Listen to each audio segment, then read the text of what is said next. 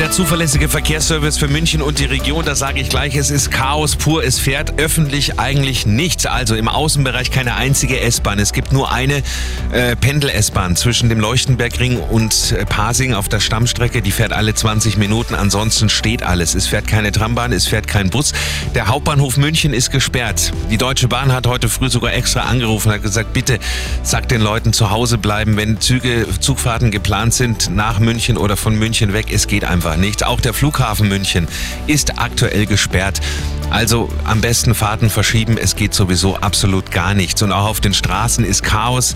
Ich lasse die Bundesstraßen jetzt mal weg, weil sonst wären wir gar nicht fertig. Aber wir schauen auf die Autobahnen. A8 Salzburg-München zwischen Bad Aibling und Kreuz Süd, 12 Kilometer stockend, dauert 20 Minuten.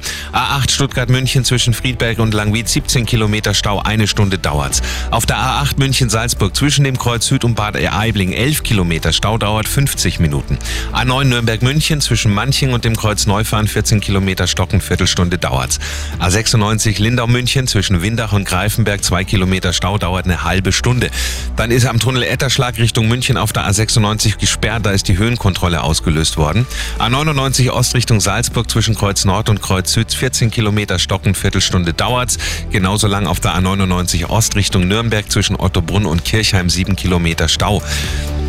Kommen Sie gut und sicher an Ihr Ziel und wenn Sie nicht müssen, nochmal der Hinweis, bitte, sagt auch die Polizei, bleiben Sie zu Hause. Es macht heute wirklich keinen Sinn, wir haben Chaos. Der Verkehr, präsentiert von Real Eyes, dem Augenlaserzentrum in München. Scharf sehen ohne Brille und Kontaktlinsen. Termine unter realeyes.de.